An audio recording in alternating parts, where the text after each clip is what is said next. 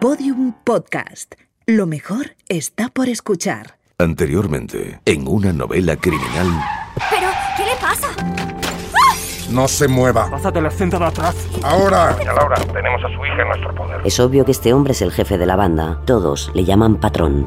Aquí han estado políticos súper importantes, ¿sabías? Empresarios y gente así. A los agentes Aburto y Escalona, encargados del caso, se les ocurre una idea genial. Mira, ¿no será aquel? Siguen al Volvo hasta un rancho llamado Las Chinitas y averiguan el nombre del dueño y habitante del lugar, Israel Vallarta Cisneros. He recordado algo y puedo identificar sin asomo de duda a Israel Vallarta como el patrón. En 2002 conoce al francés Sébastien Cassé. Israel, mon ami. ¿Conoces a mi hermana? No. Florence, te presento a Israel Vallarta. ¿Cómo puedes haberme visto? ¿Cómo puede alguien no verte? ¿Te acuerdas de Eduardo Margolis? Tu socio de Raidency, el judío. Sí, ahora es mi tesorero. ¿Le tienes miedo? Todo México debería tenerle miedo. Israel entra en cólera. Sebastián no está solo, ¿eh? Si no le pagas lo que le debes y lo dejas en paz, estos te van a cortar el cuello. Tú no sabes quién soy yo, hijo de la chingada. El 9 de diciembre de 2005 Es un operativo de la AFI. La captura en directo de dos secuestradores y la liberación de tres víctimas. ¿Cómo te llamas? Esto está truqueado.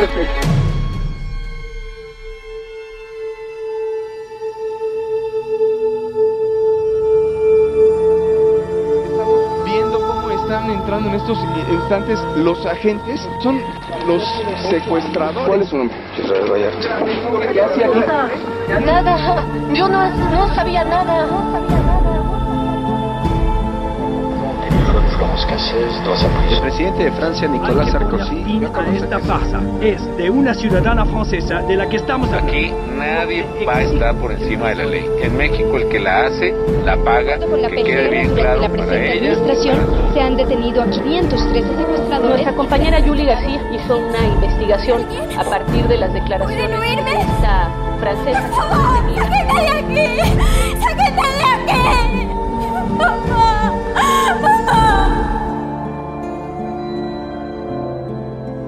Una novela criminal. Un podcast basado en la novela homónima de Jorge Volpi. Editada por Alfaguara. Capítulo 2. Verdades y mentiras.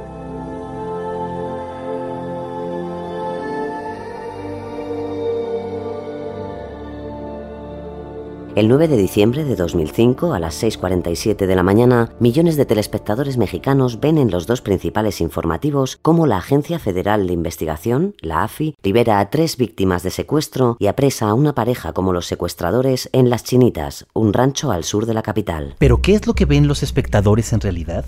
Ven una secuencia de acción con estética de reportaje de guerra que les recuerda a series televisivas estadounidenses del estilo de Criminal Minds o CSI. Ven a un grupo de heroicos agentes encapuchados listos para entrar en una peligrosa misión. Pero analizamos esta retransmisión paso a paso. Ellos están, como tú ves, ingresando a lo que es un rancho.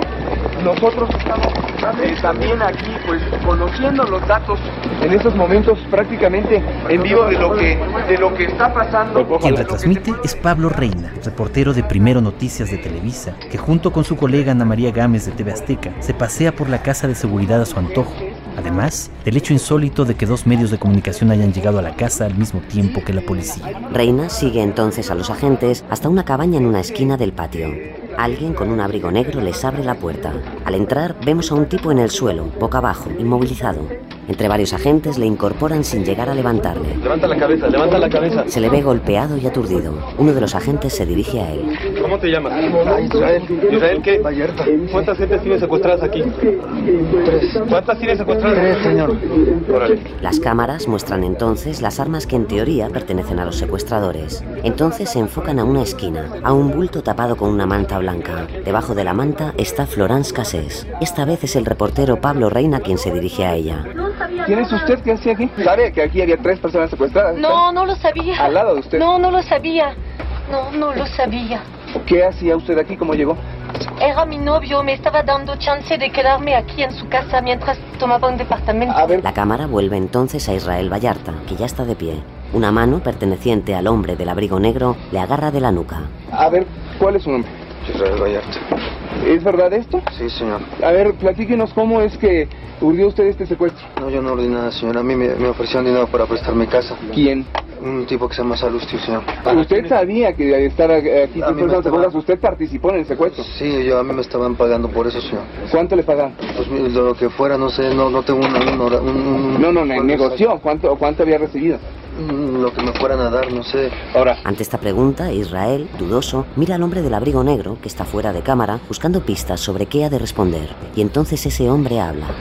¿Quiénes son las personas que tienes aquí secuestradas? No, conozco. No conozco sus nombres, dice. Y ahora escuchen. ¿Hay un menor de edad? Sí. ¿Dónde Se queja porque vemos claramente cómo la mano del abrigo negro le aprieta el cuello. ¿Te duele algo? Sí, sí. ¿Te lastimaste ahorita en la- Usted me pegó. Perdón. La mano vuelve a apretarle el cuello. ¿Quién le duele? Nada, señor. ¿Quién le pegó? Israel mira temeroso a un lado y a otro y contesta. Nadie, señor. A ver, explíquenos desde cuándo tiene secuestrados a estas personas. Centrémonos por ahora en esta primera parte de la retransmisión. Aparte de lo insólito de que una televisión emita una operación como esta en vivo, en esta escenificación se cometen varios errores. El primero lo comete inconscientemente el reportero Pablo Reina cuando está a punto de entrar a la cabaña. Este dice, Eh, también aquí, pues, conociendo los datos en estos momentos prácticamente en vivo de lo que... prácticamente en vivo, curioso lapsus linguae. Este prácticamente convierte a Reina en cómplice de la manipulación del público y de la puesta en escena, como veremos. El segundo error es lo que podríamos llamar un error de ensayos. El presunto secuestrador confiesa tener a tres personas retenidas, sin embargo, no sabe cuánto le pagaron. ¿Cuánto le pagan? Pues lo que fuera, no sé, no, no tengo un, un- No, no, no, negoció. ¿Cuánto, ¿Cuánto había recibido? Ni tampoco conoce sus identidades. ¿Quiénes son las personas que tienes aquí secuestradas? No, conozco. ¿Hay un menor de edad? En ambas ocasiones, Israel Vallarta busca las respuestas en el policía que le tiene cogido por el cuello, pero solo consigue dos amonestaciones por parte de este. El actor no se sabe bien el guion y el director de escena le trae al orden. Pero ¿quién es este director de escena con abrigo negro? En la retransmisión de Azteca Televisión podemos ver su imagen en un escorzo fugaz, pero muy claro, lo suficiente como para identificarle. Se trata de Luis Cárdenas Palomino, el director general de investigación de la AFI. Pero la retransmisión aún no ha acabado. Entran en escena las tres víctimas. Cristina Ríos y su hijo Cristian de 11 años, y a un lado Ezequiel Elizalde Flores de 21 años. Sus rostros están emborronados para proteger su identidad, pero vemos que madre e hijo van vestidos con sendas pijamas que parecen nuevas. Este podcast no ha tenido acceso a este material documental, así que a partir de ahora reconstruiremos la retransmisión siguiendo fielmente las transcripciones que le fueron proporcionadas a Jorge Volpi. El periodista se dirige a Cristina. Está nerviosa. Hablamos hace un momento con un hombre y una mujer de origen francés. ¿Usted llegó a ubicar a alguno de ellos? ¿Cómo se presentaban a usted? Siempre encapuchados, nunca les vi las caras. Y cuando nos llevaban, por ejemplo, a bañarnos, pues nos vendaban los ojos. Y ahora escuchen con atención. ¿No podría identificar a nadie? A nadie, nadie. ¿Ni por su tono de voz? No, porque hacían diferentes voces, como que imitaban voces. Pero si vuelven a hablar como hablaban, pues tal vez sí. No olvidemos este primer testimonio de Cristina, más tarde será muy importante. Siguiendo con la retransmisión, Reina se dirige entonces a otro de los secuestrados, Ezequiel Elizalde. Y lo que más llama la atención es que también a él, una supuesta víctima, le está agarrando del cuello un agente. Tomemos nota también de lo que Ezequiel testifica en estos momentos. ¿La persona que entrevistamos era el jefe de la banda? No, no me acuerdo, señor. Pero la persona que está aquí sí que es la que manejaba muchas cosas. ¿Lo trataron mal? Sí, señor. Aquí me habían anestesiado el dedo. Me decían que se lo iban a mandar a mi papá si no pagaba. Estaban pidiendo muchísimo dinero. Hoy te lo anestesiaron, ¿verdad? Este, sí. Estamos hablando de que probablemente Carlos, a este joven le iban a cortar hoy el dedo. ¿Fue momentos antes de que se diera esta liberación que ocurrió esto? ¿Perdón? ¿Le anestesiaron el dedo, me decía, esta mañana? Eh, Sí, señor. Sí, aquí, aquí está la... Es- Estoy un poquito nervioso, ¿eh? Eh, Aquí está el bonito del dedo. Me decían que, que, que ahora sí que iba a valer todo. El dedo de Ezequiel también tendrá su protagonismo en esta historia, pero será más adelante. Así que volvamos a las preguntas del principio. ¿Qué es lo que ven los espectadores de Televisa en realidad? Ven y escuchan los testimonios de estas tres víctimas y la inaudita confesión del presunto cabecilla de la banda. Ven un gran éxito policial de la AFI, la organización creada por Vicente Fox y dirigida por Genaro García Luna, que se creó precisamente para luchar contra el secuestro. Un éxito necesario, un éxito que necesitan vender al público. Ven lo que la AFI y las cadenas de televisión quieren que vean. Ven, sin saberlo, una ficción. Esta emisión conmocionó a México. El país asistía sin aliento al golpe a uno de los problemas más acuciantes del momento, los secuestros. Solo una persona con un ojo entrenado pareció darse cuenta de que en todo esto podía haber truco. La periodista Julie García. Esto está truqueado. No puede salir todo tan perfecto. Veamos qué ocurrió a partir de entonces. El mismo 9 de diciembre de la retransmisión, Julie García, reportera del programa de investigación Punto de Partida, también de la cadena Televisa, acude a la reunión editorial del día. El programa lo dirige la prestigiosa periodista Denise Merker. En esta reunión, Julie plantea sus sospechas sobre la veracidad de las imágenes que todo México ha visto esa madrugada, pero sus compañeros, como la mayoría de los mexicanos, no dudan de la culpabilidad de los detenidos y no le conceden demasiada importancia al asunto. No van a tratarlo. Llegan las vacaciones de Navidad y Julie no deja de darle vueltas a estas imágenes. A principios de 2006, el equipo de punto de partida se reúne de nuevo. Venga, venga, silencio. A ver, ¿qué quieren hacer esta semana? El asunto de esa francesa secuestradora. Está bien, empieza a ver qué encuentras. Gracias, jefe. Una cosa, Julie. Eres consciente de que absolutamente nadie en este país duda de la culpabilidad de esos dos, ¿verdad? Esa es la cuestión, Roberto. Que absolutamente nadie lo duda. ¿No te parece raro? Julie se dirige a la biblioteca de Televisa para revisar los brutos de las imágenes de Primero Noticias. Sin embargo, cuando las pide en archivo, los encargados le aseguran que no las encuentran. Algo extraño. Sin dejarse amilanar, Julie contacta entonces con el abogado de Florence, que en estos momentos es Jorge Ochoa Dorantes. Ochoa es un ex policía reconvertido en penalista y fue Sebastián quien le contrató. No es el primer abogado de la francesa, pero no nos adelantemos. Volvamos a Julie. Ochoa la cita en el histórico Café La Habana, en el centro de la ciudad. Muchas gracias por haber aceptado reunirse conmigo, señor Ochoa. Su vida corre peligro, señorita, y la mía también. No se preocupe. Usted cuénteme qué es lo que sabe. Ochoa está muy nervioso. Empieza a contarle, pero a cada momento se levanta a revisar el local fingiendo ir al baño. Luego vuelve y se sienta, agitado y paranoico. Tardé casi un mes sin poder entrevistarme con Florence. No es normal. Le digo que su arresto es producto de una conspiración. ¿Qué pasó la mañana del 9 de diciembre? Para empezar, no la detuvieron ese día, sino el anterior, el 8. Y con eso la voy a sacar de la cárcel. ¿Lo dice de veras? ¿La detuvieron el 8? Pero, ¿y entonces las imágenes de televisión? Eso lo armaron después. Pero eso es... ¿No me cree, verdad? Las acusaciones que haces son muy graves. Necesito algo que lo demuestre. Se lo haré llegar, no se preocupe. Pero cuídese, señorita García. Esto no es un juego. En los siguientes días, Ochoa le hace llegar a Julie una copia del parte policial de los agentes Escalona y Aburto. Recordemos, los agentes que investigaron el secuestro de Valeria Cheja. Este parte revela, efectivamente, que Israel y Florence no fueron detenidos el día 9 a las 6.47 en el rancho Las Chinitas, como se había mostrado en la retransmisión televisiva. Los agentes aseguran haber detenido a Israel en la carretera federal y afirman que fue el propio Israel quien les abrió la puerta de la propiedad, mientras que en las imágenes televisivas esta era forzada por miembros de la AFI. O sea que sí hay una historia. Más bien yo diría que aquí la historia es el montaje. Decidida a llegar al fondo del asunto, Julie llama a Florence al arraigo, la prisión preventiva donde se encuentra internada. Consigue hablar con ella muy brevemente. Fui detenida el 8 de diciembre, sobre las 10 y media de la mañana. Yo soy inocente. Soy inocente.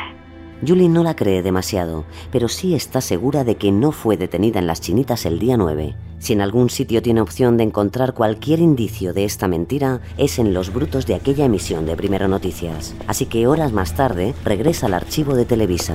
Necesito los brutos del programa Primero Noticias del 9 de diciembre de 2005. No me creo que los hayan extraviado. Ya le dije, señorita, que no se encuentran. ¿Cómo pueden haberse perdido? Es una falta de respeto. Esto no es una florería, es un medio de comunicación. Tienen que respetar el trabajo de los reporteros. Si me sigue escondiendo la grabación, quedará en su conciencia. ¿O es que encubren a la autoridad? Pero sus amenazas no surten efecto. Julie llama entonces a la Procuraduría General de la República, la PGR, el órgano de poder ejecutivo federal en México. Concierta una entrevista con su titular, Daniel Cabeza de Vaca. Esa tarde permanece sentada frente a su ordenador, meditabunda y frustrada, pero de repente nota un roce en el hombro. Hola, eres Julie García, ¿verdad? Sí, soy yo. Creo que estabas buscando esto. Gracias. Tranquila, es un placer ayudarte. Y así fue. El leve flirteo de un joven del área de producción de Televisa cambiará la historia de Julie, de Florence y del país entero. Adelante. Jefe, ¿tienes un momento? ¿Qué tal, Julie? ¿Qué pasa? Conseguí el video íntegro de Primero Noticias. No lo que salió al aire, sino lo que hablaron Reina y Loret previo a la conexión. ¿Y? No te imaginas lo que he encontrado. Antes de que los agentes entren a las chinitas, Loret habla a Reina y le dice que... Espera, te lo leo literalmente. Bueno, en la imagen se ve el portón metálico y a los agentes en grupo esperando la orden para entrar. Entonces se oye a Loret que habla a Reina y le dice todavía no, Pablo. Vamos a ir primero con una nota de deportes y luego contigo. Reina entonces se dirige a los policías. Les dice, no se muevan, vamos a meter una nota de deportes y luego seguimos nosotros. Se oye entonces a un oficial de la AFI que ordena a los agentes, regresen, hagan fila, yo les digo cuando avancen. ¿Eso es cierto? ¿Nuestro Carlos Loret? Tengo la cinta, puedes verla cuando quieras. La acción se hizo en vivo, Roberto, estaba planeada. Hubo una coordinación entre los medios y la policía. Este video lo pone de manifiesto. Esto es grave. Te lo dije, aquí la historia es el montaje. La AFI tuvo que aprobar esta retransmisión. Probablemente la organizaron ellos mismos. Sí. ¿Qué hago? Sigue, no hay más remedio. Tienes que seguir con el reportaje. El 2 de febrero, casi dos meses después de la detención, Julie se presenta a su cita con el procurador Cabeza de Vaca. Pregunta bastante directamente al fiscal. Señor procurador, ¿la policía de la PGR acude a montajes para justificar sus detenciones y han trabajado con los medios? Jamás. No sería ético. Ni yo ni Genaro García Luna haríamos eso. Le voy a pedir que vea este video que traigo conmigo. El productor que la acompaña enciende entonces un pequeño monitor y todos ven y escuchan los originales de Primero Noticias que no salieron al aire. Cabeza de vaca se pone blanco. Esta entrevista ha acabado, señorita. Pero, procurador. Le pido que se marche. Pase un buen día. Julie vuelve a Televisa a preparar el guion de su reportaje. Ya tiene la historia. Pero entonces, el viernes 3 de febrero, un día después de su encuentro con Cabeza de Vaca, recibe una llamada. Bueno. ¿Hablo con Julie García? Sí, ¿con quién hablo? Te llamo del área de comunicación social de la AFI. El señor García Luna está dispuesto a recibirte con motivo del reportaje que estás preparando. Genaro García Luna, nada menos que el director de la AFI. Ven, tienes que hacer algo equilibrado. Está bien, claro que iré.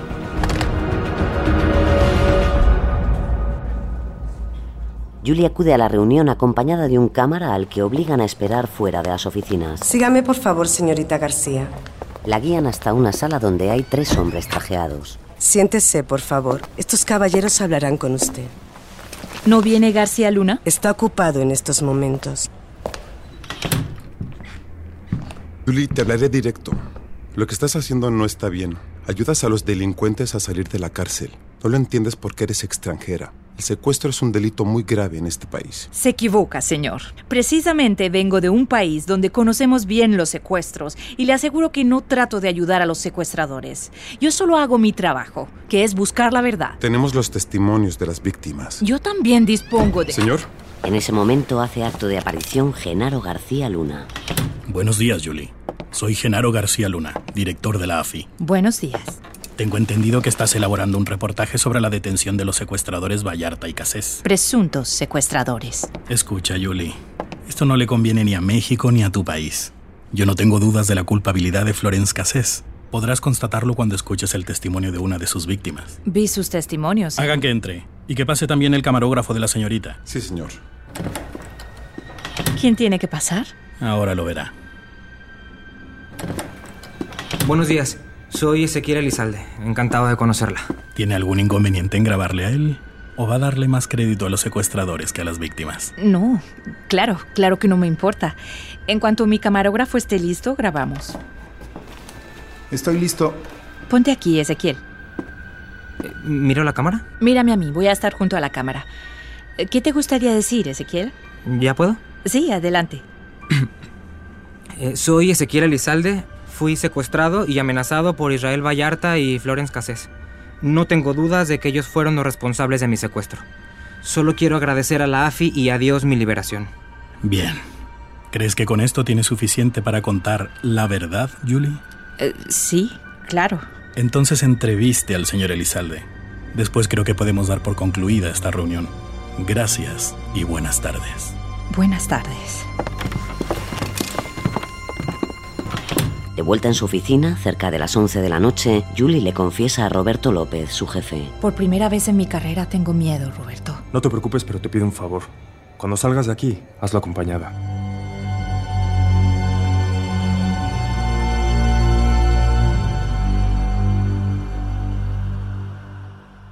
El 5 de febrero de 2006, dos días después de su entrevista con García Luna, Julie recibe luz verde de su directora, Denise Merker, para emitir su reportaje en punto de partida. La transmisión durará algo más de 20 minutos. Acuden al estudio el propio Genaro García Luna y este Jorge Rosas, fiscal titular de la unidad antisecuestro de la PGR. Están aquí eh, en el estudio con nosotros y se lo agradezco Genaro García Luna, el director general de la Agencia Federal de Investigaciones. Este programa hizo historia en México. Enfundados en trajes oscuros, los dos invitados se empeñan en demostrar la gravedad de su encargo. Aquí tengo enfrente de mí, por ejemplo, la, declaración ministerial de los policías. De parte de los policías. Que como ellos mismos, eh, como la, la, acusada dice, fue detenida un día antes, en otro lugar, en otras circunstancias de cómo fue presentado.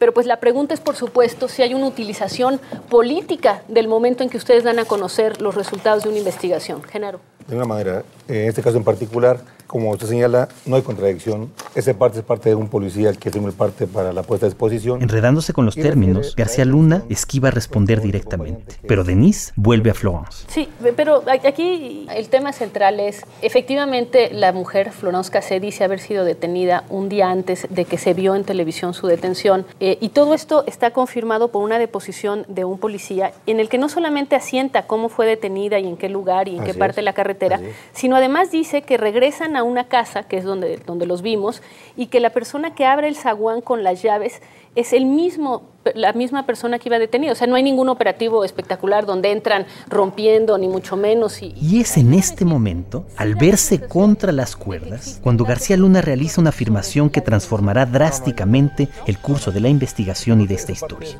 Sinceramente, me resulta difícil discernir si se trata de una explicación que el director de la AFI ha tramado antes o se improvisa en ese momento. Pero el hecho es que lo dice. Eh, a petición del, del señor este fiscal, se ingresa a domicilio, se liberan las víctimas, llegan los medios posterior al hecho y sus colegas de los medios nos piden mostrarles cómo fue la intervención al domicilio. Lo que usted ve en el video es a petición de los periodistas, que nos piden cómo fue la entrada al domicilio para poder liberar a la víctima. Pero fue el mismo día. En cadena nacional, el director de la Policía Federal confiesa que la detención de Israel y Florence, tal y como se vio en los dos noticieros matutinos de mayor audiencia del país, fue una recreación a petición de esos mismos medios. Detengámonos en el sentido de su confesión. Obligado a explicar la discrepancia entre el parte de los policías y la transmisión televisiva, García Luna sostiene que esta última es una ficción. Las consecuencias de esta frase serán innumerables, aunque ahora ni Merker ni el propio García Luna alcanzan a entrever su relevancia. De acuerdo con la PGR, Merker invita entonces a los espectadores a ver el reportaje de Julie. Después del reportaje y durante un rato, prosigue la conversación entre Denise y sus invitados, hasta que ésta interrumpe la charla cuando una voz del área de producción le anuncia por el chícharo que hay una llamada. Mire. A ver, perdón, me están diciendo, pero ¿a quién tenemos? desde la casa de arraigo, bueno, la persona que está arraigada estaba escuchando el programa que es Florence Cassé y quiere entrar al aire. Eh, a ver, por favor, ¿puedo entrar con ella? ¿Qué? Dígame adelante, Florence. Adelante. Dígame. Bueno. Sí, eh, ¿tiene algo que decir? Sí, sí, sí. Fui detenida el 8 de diciembre en la carretera y me secuestraron en una camioneta. No fue arraigada el 9. Eso es falso. Perdóname, señor, que está diciendo eso. Yo, a mí me detuvieron el 8 de diciembre a las 11 de la mañana. Estaba yo en un coche, me detuvieron, me pusieron adentro de una camioneta y me guardaron en esta camioneta todo el día del 8 y un parte de la, de la noche del 8. El 9 en la mañana, a las 5 de la mañana, me metieron a la fuerza a la fuerza me pegaron y a la fuerza me pusieron adentro de esta cabanita dentro del rancho. Donde se ven las imágenes. Exactamente. Muy bien, eh, pues agradezco, Florence Café, que hable. García Luna y Rosa se esfuerzan por simular su desconcierto. Merker zanja el asunto, pero la verdad queda como un eco en el aire. Con esta sorprendente llamada de Florence, unida a la confesión de García Luna, queda claro que la intuición de Julie era cierta. La retransmisión que conmocionó a todo México no fue más que un montaje y la detención de Israel y Florence se produjo, seguramente, el día anterior. Fin del flash forward.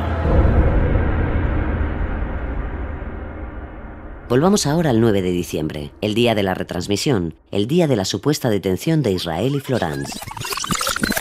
Atención porque este día ocurren muchas cosas y todas a la vez. Se abren muchos frentes y muchos enigmas, porque este día se producen las primeras declaraciones, tanto de los acusados como de las víctimas. Cada frase de estas declaraciones aportará detalles vitales para el seguimiento del caso. Y paradójicamente, cada frase es un señuelo que nos aleja más y más de la verdad.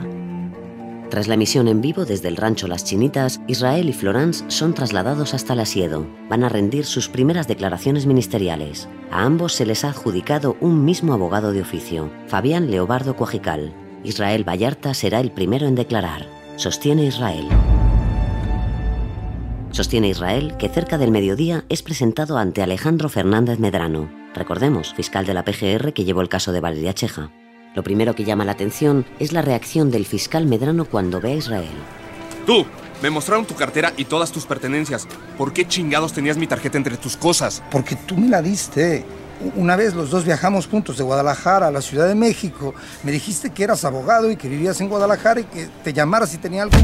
Antes de que siga hablando, el Ministerio Público le propina un fuerte puñetazo en el estómago. Cállate, carajo. Llévenselo a la sala. Ahorita voy yo.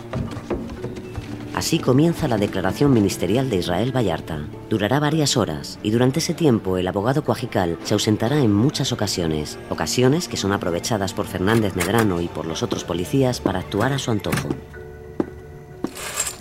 Empieza a hablar o te doy en tu pinche madre, cabrón. Dale, a ver si es que no yo bien el güey. Voy, voy. En, en 2002 conocí a, un tal Salustio. Comencé a tener tratos con él, eh, negocios de accesorios de carros. En junio o julio de 2003, no, no, no me acuerdo, le presté a Salustio una camioneta. ¿Y qué pasó con la camioneta? Habla. Cu- Cuando quise recuperarla, Salustio me dijo que no podía de- devolvérmela porque la había usado para secuestrar a a un argentino. Así que me la compró y, y me pidió que consiguiese carros para secuestros. ¿Y tú se los conseguiste? Sí, sí. Después me, me invitó a participar en uno. Yo me encargué de conseguir la comida para el secuestrado. Sostiene Israel que en los siguientes años el tal Salustio le invitaría a participar en tres secuestros más, supuestamente haciendo labores de intendencia. Salustio me, me llamó y me propuso ganar más dinero hablando y tranquilizando a una chica. Valeria se llamaba. Salustio había utilizado un Volvo S40 gris plata para secuestrarla. Recordemos, el vehículo usado para secuestrar a Valeria Cheja y por el cual identificaron a Israel. Un día la muchacha me pidió un espejo y yo se lo coloqué. Yo personalmente me encargué de llevarla a la colonia cuando fue liberada. Israel sigue declarando, pero misteriosamente, a partir de este punto, empieza a llamar a Salustio Salustino. Así se referirá a él el resto de la declaración, y no será el único nombre que cambie. Hubo un quinto secuestro, el último en el que participé. El que nos ocupa, las víctimas, Cristina, su hijo Cristian y Ezequiel. Salustino me llamó y me citó en la casa de seguridad del tercer secuestro. Nunca me quedé a cuidar a esas víctimas. Solo hablaba con ellas y procuraba tranquilizarlas. Sostiene Israel que Cristina Ríos y su hijo Cristian estaban en un cuarto. En otro estaba Ezequiel. Pero con respecto a Ezequiel hay algo que llama la atención. Salustino, o Sagitario, o Salustio, no permite a Israel hablar mucho con él. Me dijeron que estaba castigado porque su padre les debía dinero desde hacía unos años, precisamente por un tema de secuestros. ¿Un secuestrado cuyo padre está implicado precisamente en temas de secuestros? Más adelante volveremos sobre esto.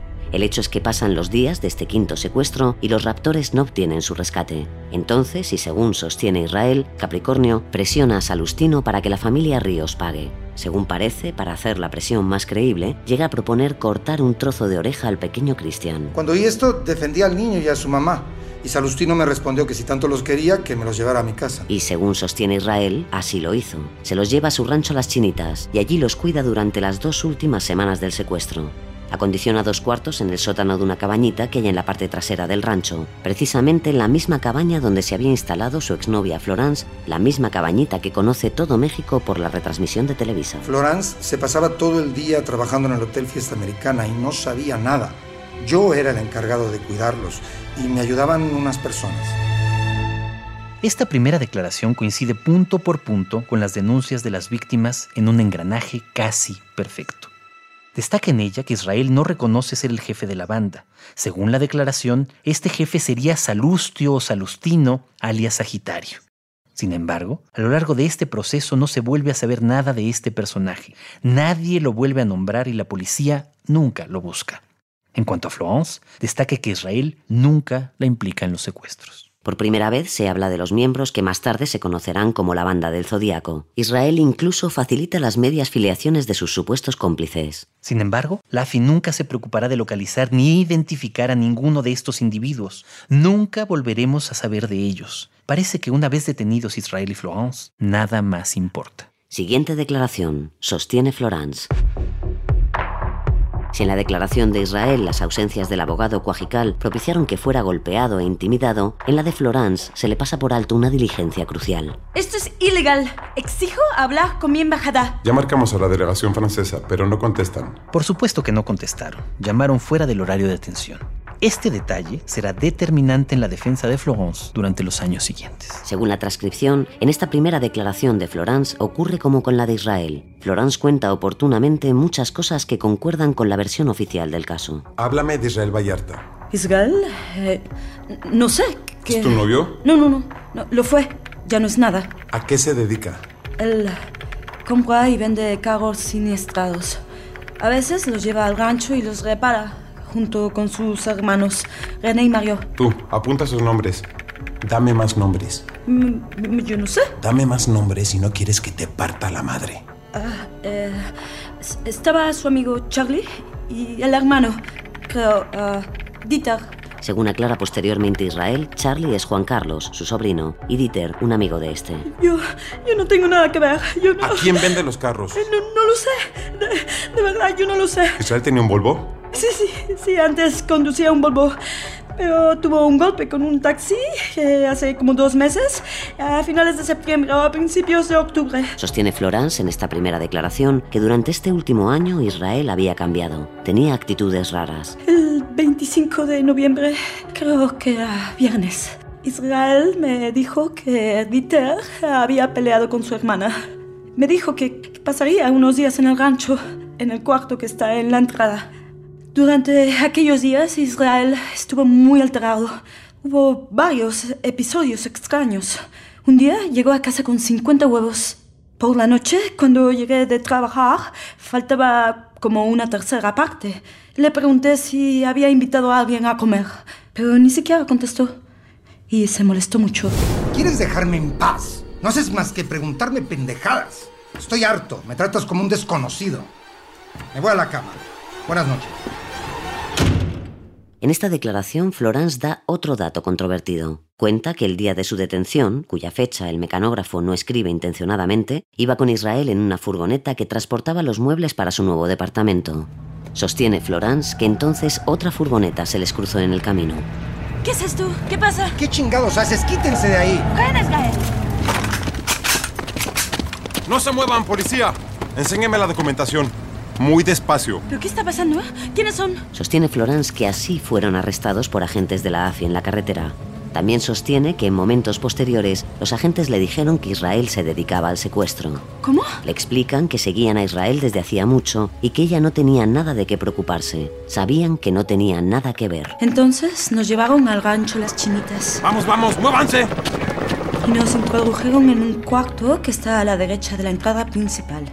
Allí vi a un muchacho que llevaba una venda en la frente y que reclamaba a Israel que lo había tratado muy mal. Ezequiel Elizalde. También escuché la voz de una mujer. Cristina Ríos. Esta mujer pedía ir al baño. Necesito ir al baño. Estoy enferma, por favor. Cuando estábamos en ese cuarto, un hombre con un abrigo negro que parecía el jefe me habló. Escucha, pendeja. Va a llegar la televisión. Cuando yo te lo mande, levanta la cabeza.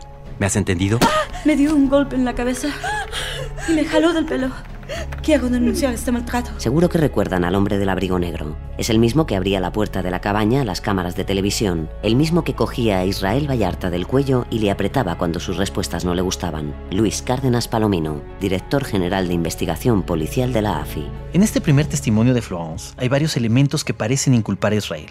Las menciones a su carácter violento, la presencia de Charlie y Dieter o la desaparición de los 50 huevos. Sin embargo, cuando la entrevisté en Dunkerque en 2017, Florence me aseguró que ese día sí es cierto que narró hechos de su vida cotidiana, pero en ningún momento pretendió incriminar a Israel. Según ella, el Ministerio Público añadió todas las líneas que lo hacen parecer sospechoso, como aumentar el número de huevos a 50. Tras prestar sus declaraciones ministeriales, Israel y Florence son trasladados al Centro de Investigaciones Federales de la PGR, conocido como Centro de Arraigos o el Arraigo. La legislación mexicana permite que aquellas personas consideradas peligrosas puedan ser retenidas hasta 90 días en el arraigo. Esta medida cautelar provoca que los sospechosos sean primero detenidos y luego investigados, violando de este modo la presunción de inocencia. El abogado de oficio Cuajical presenta una serie de alegatos ante el Ministerio Policial para defenderlos, o al menos para dejar constancia de su defensa. Pero agobiados por el ingente número de casos y provistos de salarios ínfimos, la realidad es que el 99% de los casos en los que intervienen los abogados de oficio acaban con la condena del defendido. Presumiblemente, Israel y Florence van a correr la misma suerte, Así que las familias Vallarta y Casés toman cartas en el asunto. Guadalupe, hermana de Israel, convence al letrado Héctor Trujillo para que asuma la defensa de Israel. Por su parte, Sebastián contrata a Jorge Ochoa Dorantes, el ex policía reconvertido en penalista que se reunirá con la reportera Yuli García a inicios de 2006 y le facilitará una copia del informe de la detención de Florence e Israel. El 10 de diciembre, un día después de las primeras declaraciones de Israel y Florence, el Ministerio Público Alejandro Fernández Medrano cita a Valeria en la Siedo. Allí la conduce a la Cámara de Gesell, el lugar donde se realizan las ruedas de identificación de sospechosos. Sin embargo, al otro lado del cristal, no hay varias mujeres entre las que Valeria tenga que elegir a la presunta culpable. Allí solo está Florence, ninguna sospechosa más. Valeria no la reconoce. Es lógico, en su testimonio jamás habló de una mujer entre los secuestradores. Florence sale de la sala y entra Israel. De nuevo, ni un solo sospechoso más. Entonces, señalando a Israel, Fernández Medrano le dice a Valeria que se trata del jefe de la banda de secuestradores. Valeria no lo duda. Reconozco perfectamente a esta persona como el mismo que iba conduciendo la camioneta en la cual me trasladó hasta la casa de seguridad. Fue el mismo que desayunó conmigo. Es a quien identifico como el patrón. El mismo que me puso el espejo en la habitación. Este mismo 10 de diciembre, el doctor Jorge Arreola, perito del Departamento de Medicina Forense de la PGR, visita Israel. Podemos dar por acabado el examen. Dictamino que las heridas que sufre no ponen en peligro su vida. Tardarán en sanar menos de 15 días. Muchas gracias, doctor. Una última cosa, señor Vallarta. Dígame, señor. Lo mejor para todos es que usted declare que todas las heridas que sufre son producto de una caída accidental. ¿Queda claro?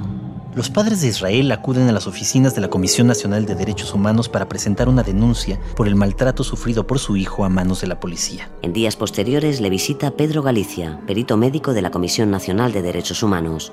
Israel aprovecha para contarle su versión de los hechos, incluidos los episodios de tortura. Este nuevo doctor dictamina que las heridas por quemadura que sufre Israel en la zona inguinal y el muslo izquierdo son compatibles con las que produce un objeto transmisor de corriente eléctrica. Admite además que no ha habido justificación para los golpes que Israel ha sufrido. En otras palabras, admite que Israel fue torturado.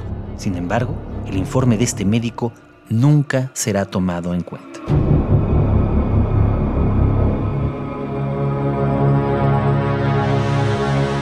Continuamos en el 9 de diciembre de 2005. Este día también declaran las víctimas. Cristina Ríos y su hijo Cristian son también conducidos a las instalaciones del asiedo tras el drama televisivo. Raúl Ramírez, esposo de Cristina y padre de Cristian, acudirá igualmente. Todos narran con meticulosidad el secuestro, pero eluden cualquier referencia a cómo transcurrió la liberación. Conozcamos a la familia Ramírez Ríos. Cuéntame, Cristian, ¿notaste algo raro los días antes del secuestro? Bueno, no lo pensé en ese momento, pero luego sí. La tarde del 18 de octubre de 2005, un día antes del secuestro, me di cuenta de que un hombre moreno de bigote me seguía. Me hacía fotos o a lo mejor un video con un celular. ¿Y no le dijiste nada a tu mamá o a tu papá? No le di importancia, señor. Lo que Cristian no sabía es que su padre, Raúl, también había sido prevenido por José Luis Rueda Parra, uno de sus empleados y a la sazón primo de su primera mujer, de que un hombre había estado rondando su empresa y también había hecho fotos. Cuando Rueda Parra le cuenta esto a Raúl unos días antes de su secuestro, este no presta demasiada atención a la anécdota. Así cuenta Raúl lo que ocurrió la mañana del día del secuestro. Eh, mi mujer Cristina, mi hijo Cristian y yo íbamos en el carro para llevar al niño al colegio. De pronto se nos cruzó una camioneta y cinco tipos bajaron y nos apuntaron con un arma. ¡Fuera del carro! ¡Vamos! ¡Rápido! ¿Qué significa esto? ¿Quiénes son ustedes? ¡Dando! Eh, me sacaron del carro y me metieron en otra camioneta. ¡Ah! Tu celular. Dame tu celular o te mato ya mismo. Sí, tenga. Más tarde utilizarán ese móvil para llamarle y darle instrucciones sobre el rescate. A mí también me sacaron del carro y me llevaron a una camioneta donde estaba mi papá. ¡Me hagan daño a mis papás! Calla, entra ahí. Entonces me pareció ver a mi mamá corriendo en dirección contraria para huir, pero ellos le gritaron. Señora, tenemos a su hijo. Si no se regresa, no lo volverá a ver. Y entonces mi mamá se regresó. No recuerdo que pasara así. Todo fue tan rápido.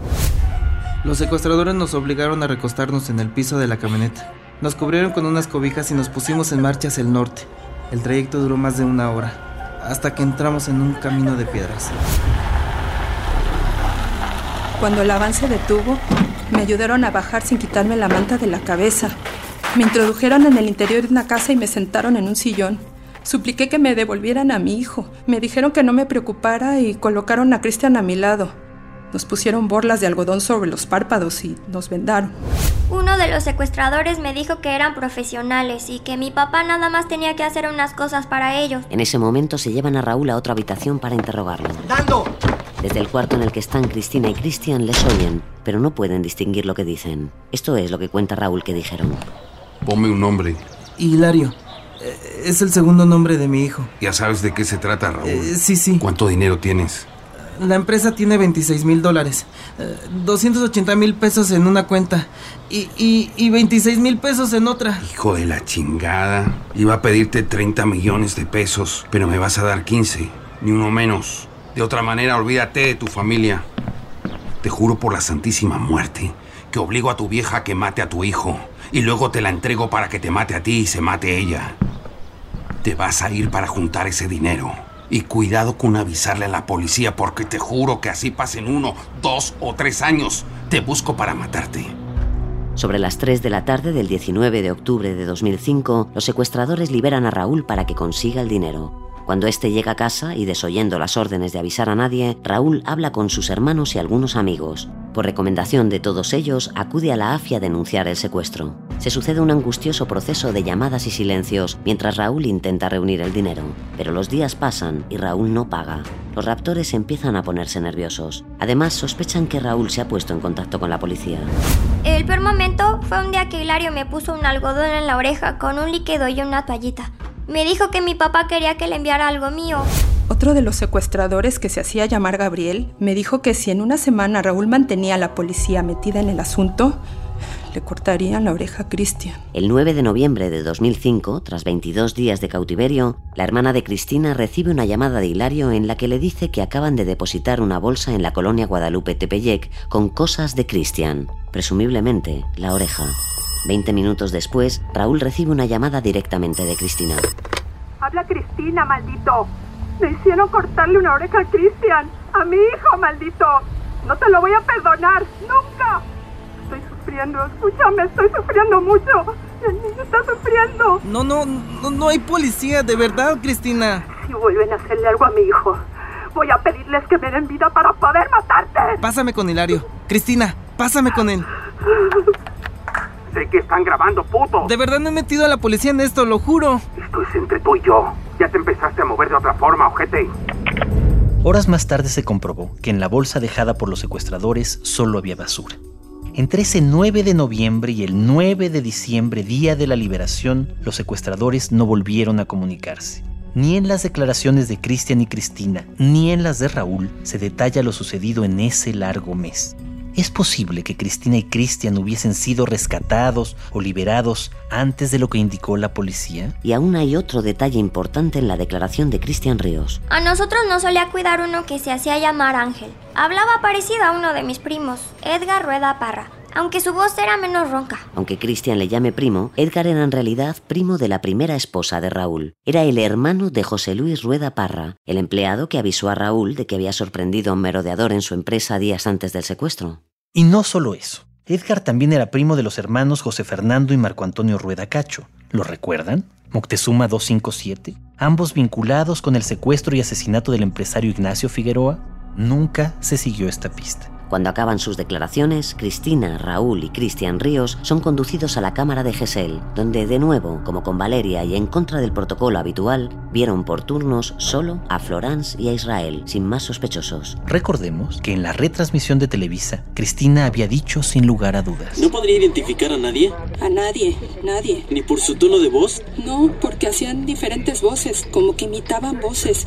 Pero si vuelven a hablar como hablaban, pues tal vez sí. Sin embargo, tras ver a Israel y Florence en la cámara de Hessel, declara. Estoy enterada por voz de los agentes de la AFI que las personas que detuvieron son parte de mis secuestradores. Y procedo contra Israel Vallarta Cisneros y Florence Casés Crepín y quienes resulten responsables. Por su parte, Christian dijo que identificaba plenamente y sin temor a equivocarse a Israel como el hombre que se hacía llamar Hilario, el jefe de la banda, y negó reconocer a Florence. Este baile de declaraciones se repetirá a lo largo de los años en este caso. Lo único que permanecerá intacto a partir de ahora es la firme acusación contra Israel y Florence.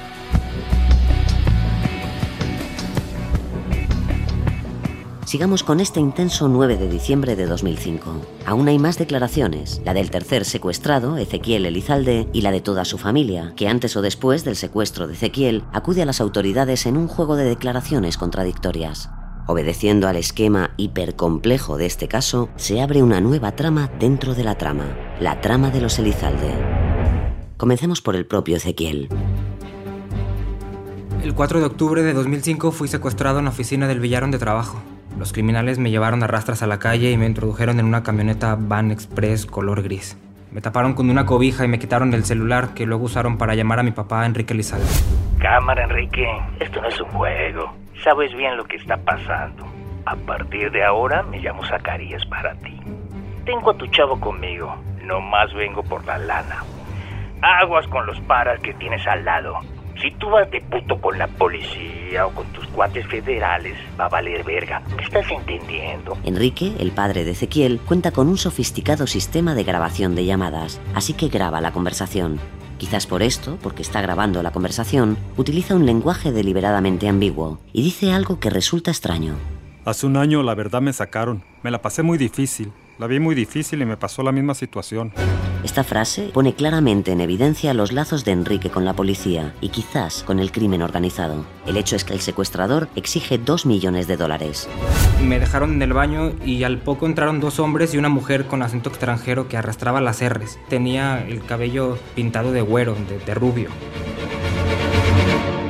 Declara ahora Enrique Jr., hermano mayor de Ezequiel. El día del secuestro, sobre las 10.30, llegué con mi mamá, Raquel Flores, al billar de mi hermano.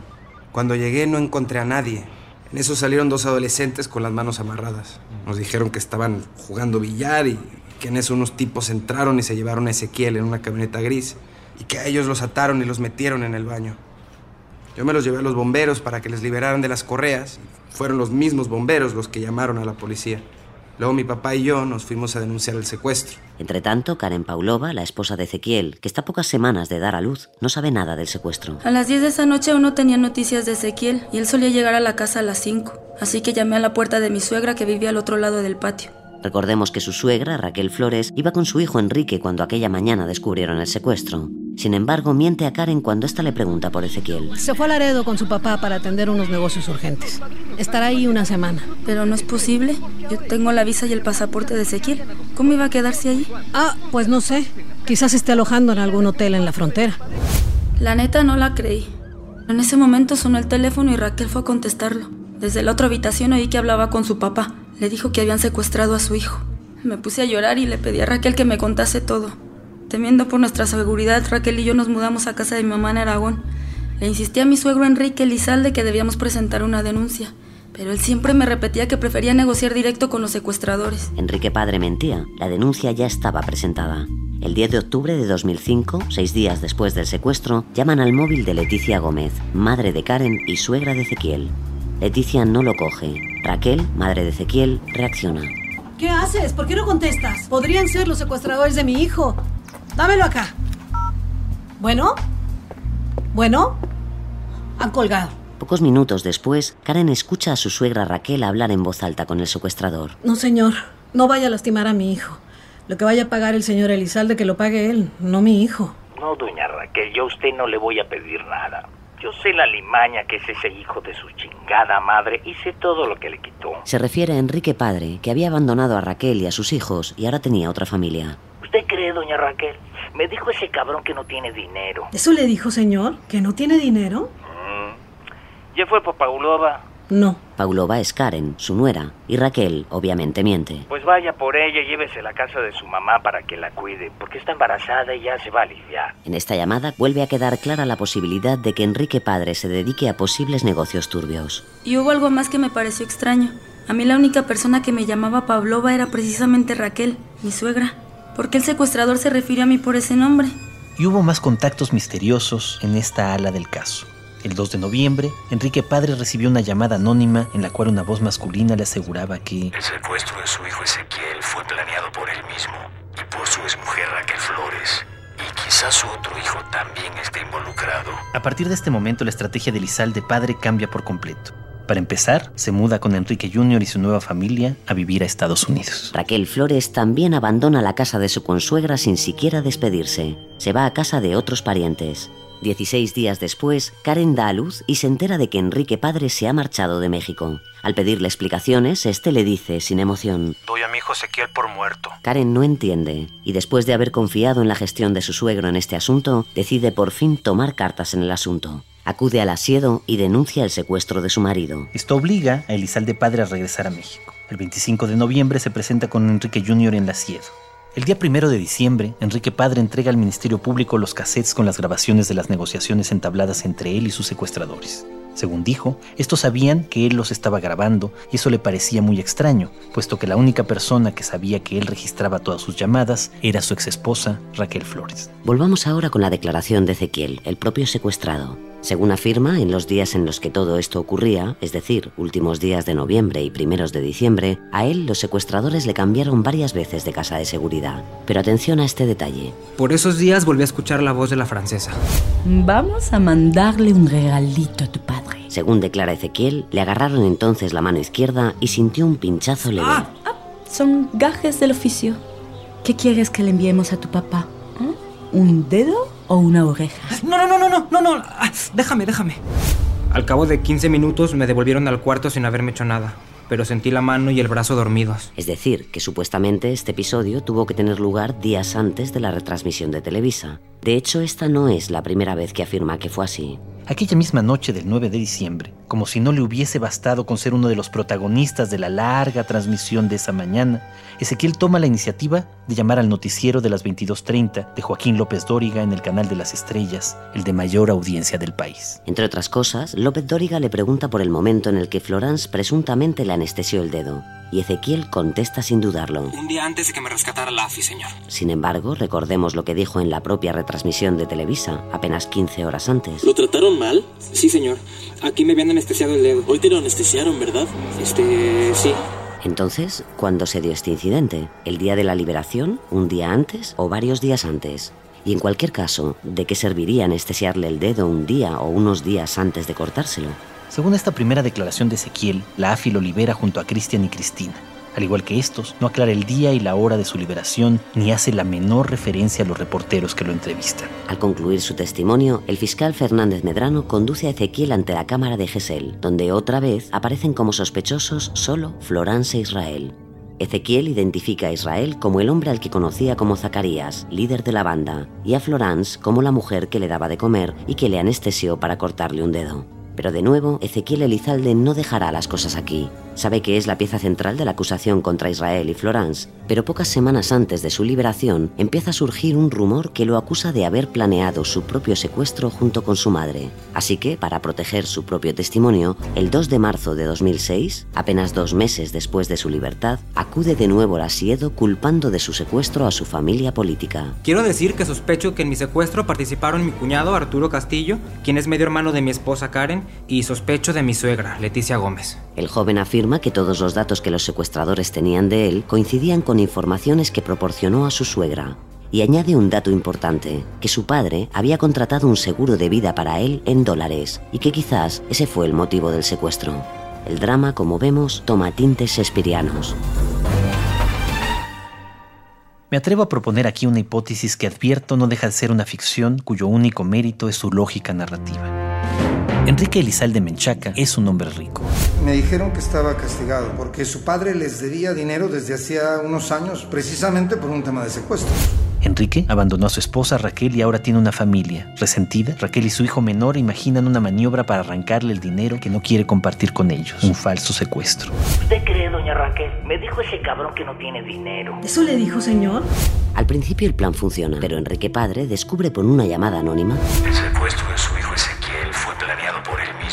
que el secuestro es una estafa perpetrada por su exesposa y su hijo menor. Enrique no es hombre que se deje burlar, así que decide que su hijo pague por sus actos. Se muda a vivir a Estados Unidos. Doy a mi hijo Ezequiel por muerto. Cuando Raquel se da cuenta de que su ex marido los ha descubierto, huye. Raquel Flores también abandona la casa de su consuelo. En ese momento cesan las llamadas de los secuestradores. Quizás todo hubiese terminado aquí, pero la intervención de Karen provoca que Enrique Padre tenga que denunciar el secuestro ante el asiedo.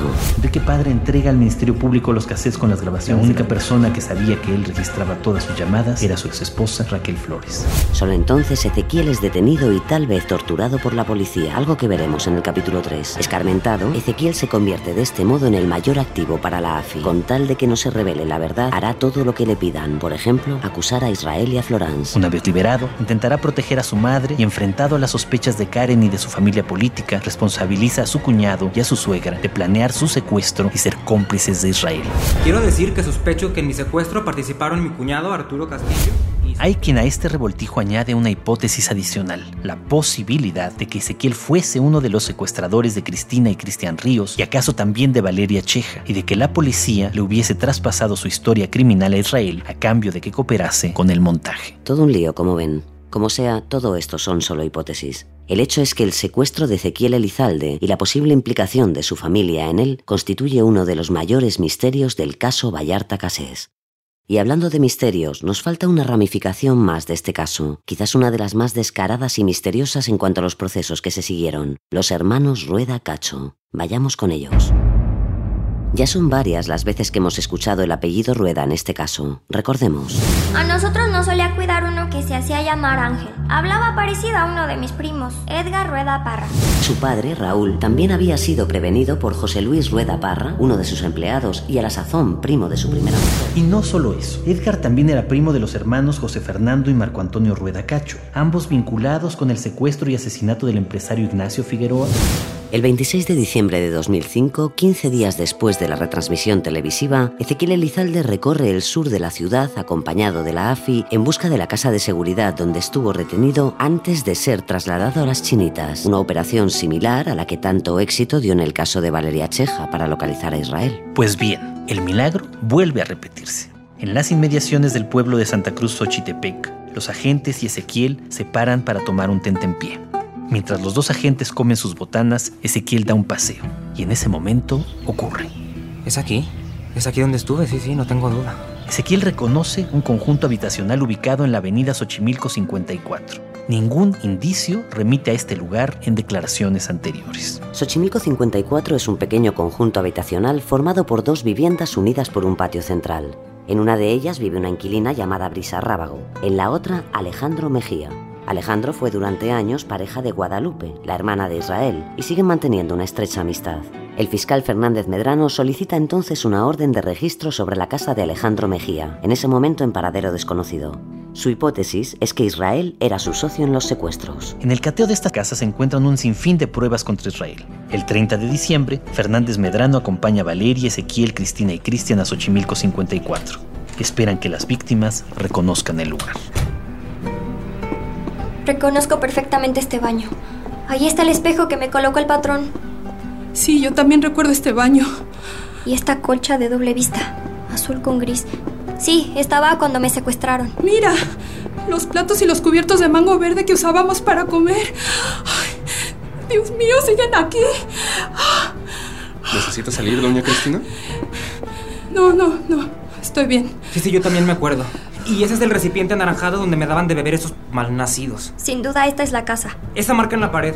Cuando estuve retenido aquí, marqué la pared con un lápiz. Mírela, aquí. Ok, creo que ya es suficiente. Muchas gracias a todos por su colaboración. Cabe preguntarse si Israel y Alejandro Mejía pertenecen a un grupo de secuestradores tan chapucero como para dejar todos estos objetos cuando Mejía ya sabía que su supuesto cómplice, Israel, había sido detenido por la policía. Y si Mejía era cómplice de Israel, ¿por qué jamás se le ocurrió a la policía mostrarle una fotografía suya a Valeria, a Cristina, a Cristian o a Ezequiel? Y por último, ¿por qué nunca se le identifica como miembro de la banda del Zodiaco? El 6 de enero de 2006, Marco Antonio Rueda Valencia, padre de los hermanos Rueda Cacho, se presenta también a declarar ante el Ministerio Público. Tras confirmar que vive con ellos en Moctezuma 257, afirma que... Mi hijo José Fernando prestaba dinero a rédito. Uno de sus clientes era Andrés Figueroa, el hermano de Ignacio Figueroa. Habían sido compañeros de clase. ¿Le suena el nombre de Alejandro Mejía? Sí, conocí a Alejandro Mejía en noviembre, cuando mi hijo le trajo a casa. Mejía era profesor de José Fernando en la universidad y me lo presentó para que lo ayudase, porque necesitaba un préstamo de 108 mil pesos. No me fié mucho de él. Le exigí un pagaré y que me entregase en prenda su carro. ¿Qué carro era? Un Volvo S40 gris plata. Pero a la mañana siguiente el carro dejó una mancha de aceite y lo guardé en una propiedad mía. ¿Alejandro Mejía le devolvió el préstamo? No, le di de plazo creo que hasta el 22 de diciembre, pero me fui de vacaciones de Navidad con la familia a Guadalajara y no nos preocupamos de cobrarlo. Desde entonces no hemos vuelto a saber nada de él, señor. Pero entonces, si el Volvo gris plata o blanco estuvo estacionado en una propiedad de Marco Antonio Rueda desde el 22 de noviembre, ¿cómo es posible que los agentes Escalona y Aburto hubieran podido fotografiarlo junto a Israel a principios de diciembre, cuando investigaban el caso de Valeria Cheja? Centrémonos en Andrés Figueroa. Es en enero de 2006 cuando acude al Ministerio Público para relacionar a José Fernando Rueda Cacho, el hijo prestamista de Marco Antonio, con el secuestro de su hermano. José Fernando Rueda Cacho fue compañero mío en el colegio angloamericano. Cuando salimos de la preparatoria empezamos a salir de fiesta juntos. En esos tiempos sucedió el secuestro de mi hermano, Ignacio, a quien mataron. Pero no dije nada porque me lo mandó la AFI, que me asesoraba en el caso del secuestro de mi hermano. José Fernando me llamó para solidarizarse conmigo cuando se suponía que nadie sabía del crimen. Además, Andrés conoció a Valeria durante una fiesta de los hermanos Rueda Cacho por Tláhuac, lugar que se menciona varias veces, pero nadie localiza. Como vemos, son muchos los indicios que apuntan a los Rueda Cacho. ¿Qué hace la AFI? Nada. Los elusivos hermanos Rueda Cacho, así como su primo Edgar Rueda, son los mayores fantasmas en el caso del Zodíaco nunca se les busca. El 9 de diciembre, cuando Israel y Florence salen en Primero Noticias, los Rueda Cacho le dicen a Andrés que se marchan a los Estados Unidos. Desde entonces no sabe nada de ellos. Es en estos primeros días de febrero cuando se emite Punto de Partida con el reportaje de Julie García y se desvela el montaje del 9 de diciembre de 2005. Pocos días más tarde, la PGR no tiene más remedio que abordar el tema en una conferencia de prensa. Comparecen el procurador Cabeza de Vaca, el subprocurador Santiago Vasconcelos y Genaro García Luna. Todos niegan haber realizado ningún montaje. El 21 de febrero, Cristian y Cristina Ríos amplían sus declaraciones por videoconferencia desde el Consulado de México en Santiago, a donde se han trasladado. Cristina vuelve a cambiar su testimonio. Ahora no tiene dudas de la culpabilidad de Israel y Florence. Tanto ella como su hijo, además, acusan también a Edgar Rueda Parra, quien se hacía llamar Ángel. Y Cristian añade a un nuevo secuestrador, el ranchero. Le pusimos así porque fingía la voz como de ranchero. Y ese señor le decía a mi mamá que no le dijera a nadie que le hablaba muy tierno, que si lo hacía se podía agarrar a balazos con el jefe. Para no variar, ni el ranchero ni Edgar Rueda serán localizados por la policía o llamados a declarar por el Ministerio Público. El 22 de febrero Israel tiene por fin la oportunidad de contar su propia versión de los hechos a una autoridad ministerial narra detalladamente las torturas a las que fue sometido por agentes de la AFI y señala por primera vez de forma directa a los responsables, el comandante Israel Zaragoza y Luis Cárdenas Palomino. Ese mismo 22 de febrero, Florence comparece para reiterar su declaración previa ante el Ministerio Público. Esta vez es más explícita en ciertos puntos y aclara, entre otras cosas, que en su primer interrogatorio, el del 9 de diciembre de 2005, un agente le preguntó directamente por las propiedades de Israel. Ella nombró una casa de Xochimilco que pertenecía a su hermana Guadalupe, es decir, Xochimilco 54, donde vivía Alejandro Mejía. Esta debió de ser la primera vez que los agentes escucharon de la casa de Alejandro Mejía, la misma que luego sería azarosamente identificada por Ezequiel. En el universo de Israel y Florence, a estas alturas se han cumplido 88 de los 90 días que la ley concede para arraigar a un sospechoso de pertenecer al crimen organizado. Es decir, que en dos días tendrán que acusarles y ordenar su ingreso en prisión o dejarles libres. Fernández Medrano entonces presenta sus conclusiones. Poco importa que testigos y víctimas se contradigan una y otra vez. Que Cristina y Cristian Ríos hayan cambiado sus acusaciones varias veces. Que en todas las rondas de identificación en la casa de Gesell solo hubiese dos únicos sospechosos. Que las víctimas recuerden de manera repentina y conveniente sucesos que nunca se han mencionado antes. Que nadie se haya preocupado de investigar a otros sospechosos repetidamente nombrados. Que Israel Vallarta haya sido demostradamente torturado. Que se le negara a Florence Cassés su derecho a la asistencia diplomática. Que la retransmisión del 9 de diciembre de 2005 se haya demostrado un montaje de la AFI y los medios. O todo el atillo de contradicciones, rivalidades, zonas oscuras, rencores y miedos de la familia de Ezequiel Elizalde. Poco importa todo esto. Lo único que Fernández Medrano necesita asentar es la probable responsabilidad de los acusados. En esta lógica, el 2 de marzo de 2006 se reúnen en la misma causa criminal los secuestros de Cristina y Cristian Ríos, Valeria Cheja, Ignacio Figueroa, Roberto García, Margarita Delgado, Shlomo Segal y Emilio Jafif. El 3 de marzo se determina el traslado de Israel al reclusorio Oriente y el de Florence a la prisión de Santa Marta a Catitla. El 4, Fernández Medrano solicita ante el juez una orden de aprehensión contra Israel y Florence. También se emite otra contra José Fernando Rueda Parra y Alejandro Mejía. Un mero formulismo, puesto que ninguno de estos dos últimos será aprendido. Por fin, el 6 de marzo de 2006, el Ministerio Público determina el ejercicio de la acción penal contra Israel y Florence y los consigna ante la jueza Olga Sánchez Contreras. El 7 se les traslada a prisión. El infierno continúa.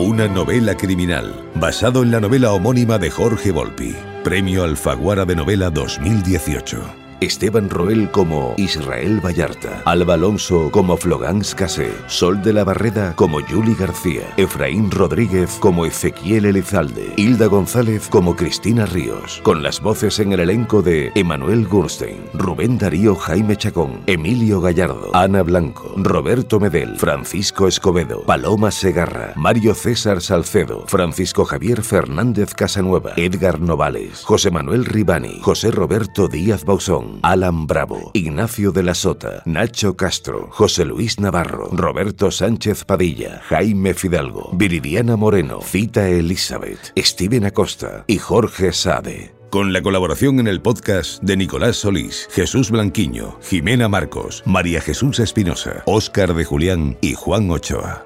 Guión Daniel Marín y Mona León Siminiani. Edición y diseño sonoro Noé Guillén y Mona León Siminiani. Producción Fermín Agustí. Dirección Mona León Siminiani.